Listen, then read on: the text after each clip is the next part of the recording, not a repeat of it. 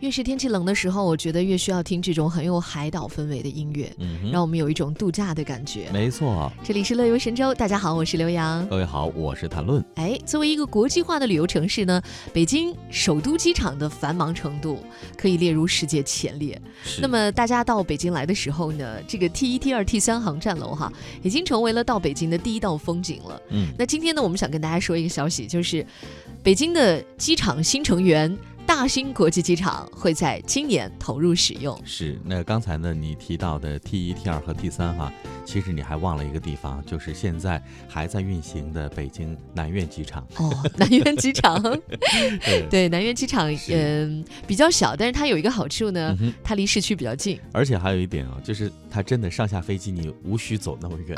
对，因为它比较小。登机楼可以看到飞机，飞机可以看到登机楼，下了飞机你就可以坐车走。你说到了一点，就是说我们说第三航站楼哈，是它确实很大哈，嗯也很气派。但有的时候，如果恰好嗯那个飞机停的比较远的话，是，我们就会比较辛苦，要有摆渡车呀，没错。啊，或者说我们要走很远呐。但是呢，你知道大兴机场呢，嗯在这方面在设计上面就会更加的先进一优。化了。哎，所以就会让大家呢，呃，走到那个登机的那个位置，嗯时间不会太长，行李的托运距离也不会太长。没错。那我们今天就跟大家来讲一讲啊，因为最嗯近已经有记者去探班了，现在还在装修阶段啊，是但是已经开始，马上今年就要投入使用了。那介绍一下吧。那大兴国际机场呢，是位于北京市大兴区的榆垡镇、礼贤镇和河北省廊坊市广阳区之间，直线呢距离天安门是四十六公里，距雄安新区五十五公里，距离北京市城市副中心五十四公里，距离首都机场约六十七公里，廊坊市距离约二十六公里。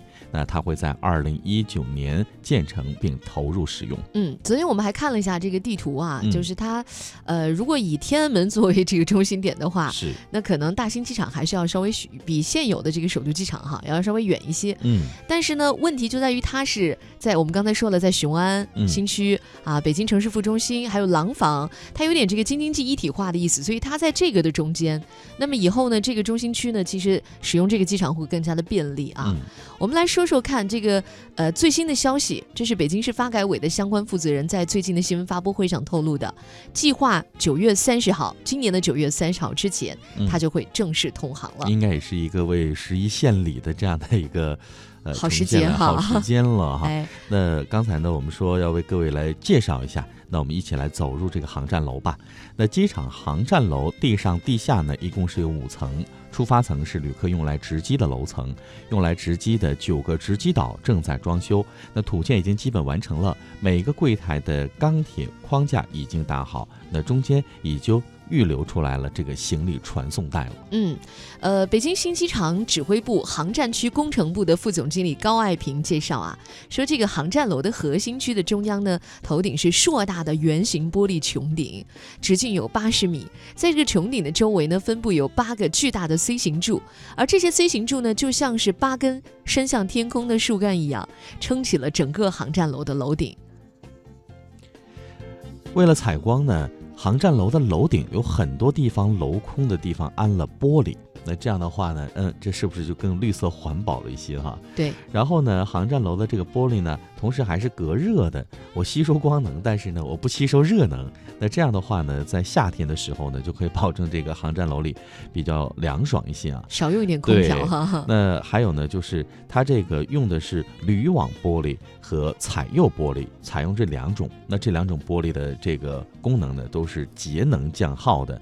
那加了铝网之后呢，听说可以反射百分之七十的阳光，同时这个节能效果可以提升百分之三十哦。嗯，我们知道现在这种大的建筑一般都是合理的设计，就是最好是能采用自然光的。没错，否则的话，如果你前面都封起来的话，白天你需要花多少灯、对是吧？来照亮里面。照明，对，哎，所以现在这种大的航站楼都是能够看到天空。嗯，那么这个航站楼的装修特点就是面积大，整个航站楼光吊顶就吊了三十万平方米哦，哇哦，超过四百个足球场那么大。嗯那航站楼的这个抗风能力也是非常强的。呃，据说呢，专门在珠海做过抗风能力试验，它可以抵抗十二级台风。嗯，这点很重要、啊。这个北京好像一般也不太刮台风。但是北京风却不小，不小，就是说它以这个台风级别来进行没错，这个抗测试的啊哈。那在航站楼的下方呢，多条轨道交通线路南北集中，纵贯穿越，特别是高铁通过航站楼下方，哇，高铁可以通过航站楼下方，而且最高时速能到二百五十公里哦。我们的这个建筑真的是很赞哦，质量很棒。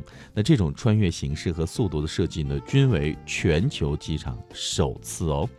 那旅客在地下二层高铁站台通过大容量电梯或是扶梯直接进入航站楼，实现了空路交通的无缝衔接和零距离换乘哈。嗯，这个太方便了，是不是？有的时候如果你在不同的建筑里，想想看，我们要搭飞机，那行李。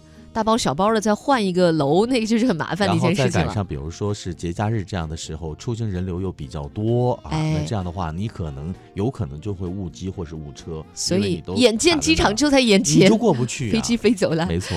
那我们这个是比较好的，它地下一层其实是一个广场式的换乘中心，它可以搭高铁换高铁，可以花地铁，也可以换城铁。嗯。那还包括了金雄城际。就是北京到雄安新区的这个成绩，还有呢，呃，廊涿城际，就是廊坊涿州是吧？哈，这个城际还有机场快线都可以在这里换乘。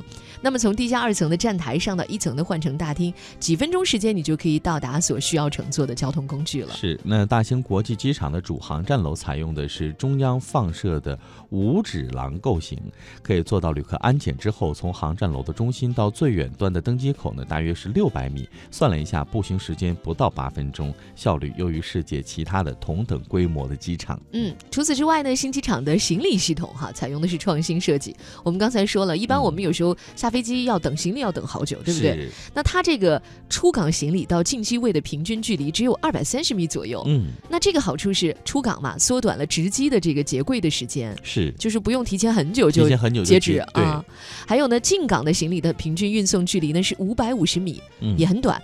那首件进港行李十三分钟之内就可以到达了，也避免旅客下了飞机之后要长时间的等待。所以呢，你看这样一个设计就越来越人性化了。前段时间还有朋友在讲哈，说现在。呢如果是托运行李或行李比较多的话呢，你有可能哦，再加上坐摆渡车，你下了飞机，你要在机场逗留一个多小时。差不多，我前两天刚试验了一下。是不是？然后呢，还有呢，就是比如说你搭乘飞机的话，那这个飞机停的是个远机位啊，远机位的话呢，那摆渡车真的你可能就在那个机场里面要坐上一小会儿。你知道？开玩笑戏说是机场半日游。你知道，因为前两天我刚从海南回来嘛，那个海南那边穿的少，嗯，上飞机的时候穿的比较少，嗯。那下到北京之后，你其实急需要找一个地方加加棉服，没错。结果呢，我还要坐那个摆渡车。所以就一路冻过来，很冷啊，对，非常冷，因为你没有那个过程嘛。如果是廊桥直接进到机场，对我进到那个室内还好一点，没问题了哈。所以你看，我们在新设计一个机场的时候呢，这些方面都是方方面面都要考虑到的。是。那北京大兴国际机场建成之后，它会成为世界最大空港，嗯，超过阿联酋迪拜世界中心、土耳其的伊斯坦布尔第三国际机场。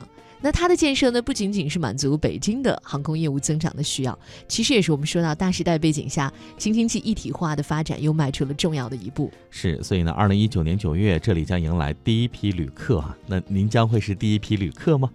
这座大型机场呢，我们昨天在节目当中也已经播出过了，犹如凤凰展翅，它吸引了全球的目光。根据规划，北京新机场运营初期呢，旅客吞吐量为四千五百万人次。那近期，也就是二零二五年，旅客吞吐量为七千二百万人次。或许未来某一天，你会是北京大兴国际机场里一名匆匆的旅客。